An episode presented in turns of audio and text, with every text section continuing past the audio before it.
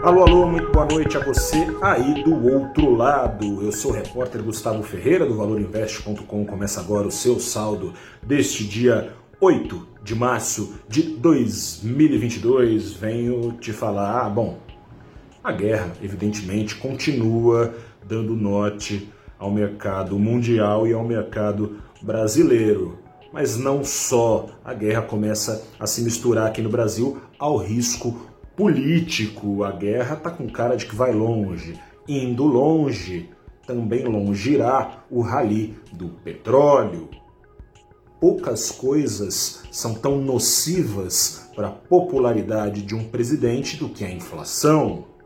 Ainda mais se o canal principal dessa inflação for uma estatal, ou seja, uma empresa controlada pelo governo.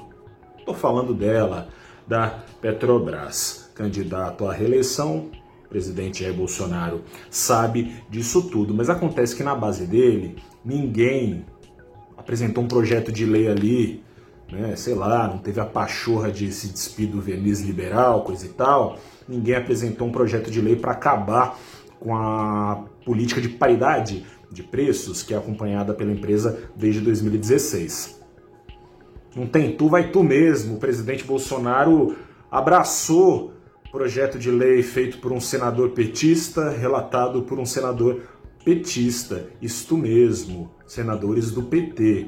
PT do candidato também e líder das pesquisas, o presidente, ex-presidente Luiz Inácio Lula da Silva. Ou seja, não tem tu, vai tu mesmo. Até o outrora liberal, né, ministro Paulo Guedes, estaria abraçando esta ideia, a ideia de eliminar uma das principais propostas, promessas de campanha do ex-presidente Lula, desde já, portanto, congelar, como estão congelados, né? oficialmente não, mas até aqui não teve reajuste nenhum de preço, embora o petróleo já tenha subido 30% no mercado internacional, ou seja, oficializar o congelamento de preços que dure até acabar a guerra ou seja, não repassar esses 30% ou mais de aumento para o petróleo, se fosse repassado na avaliação do Planalto, seria como jogar uma pá de cal no plano eleitoral do presidente Jair Bolsonaro. Enfim, os defensores daquela, daquele jargão batido, lugar comum, de que político é tudo igual, e tudo igual farinha do mesmo saco.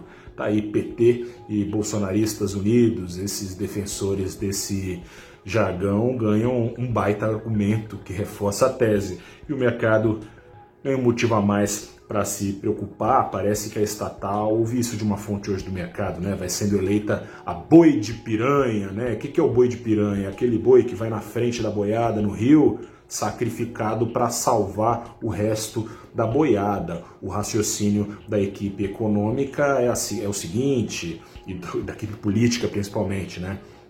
Da ala política do governo principalmente, mas enfim, é, congelando os preços da, dos combustíveis da Petrobras, teria menos inflação, teria menos juros e, portanto, menos travas ao crescimento em pleno ano eleitoral. Mas a coisa não é tão simples assim, né? Se a guerra durar muito, como parece que pode durar, pode ser que a Petrobras não tenha caixa para ficar bancando, subsidiando gasolina. Não tendo caixa, quem vai ter que botar dinheiro lá? O governo, ou melhor, você aí do outro lado, pagador, pagadora de impostos. Seja como for, hoje as ações da Petrobras subiram. Veja só você, depois de caírem 8% hoje, ontem, Tiveram só um repique, é verdade, de 2%, pouca coisa, perto daquele tombaço, movidos esses 2% pelos caçadores de pechincha de sempre. Né? O pessoal tem fé, a fé é um sentimento muito bonito. O petróleo hoje teve um novo pulo, ou seja,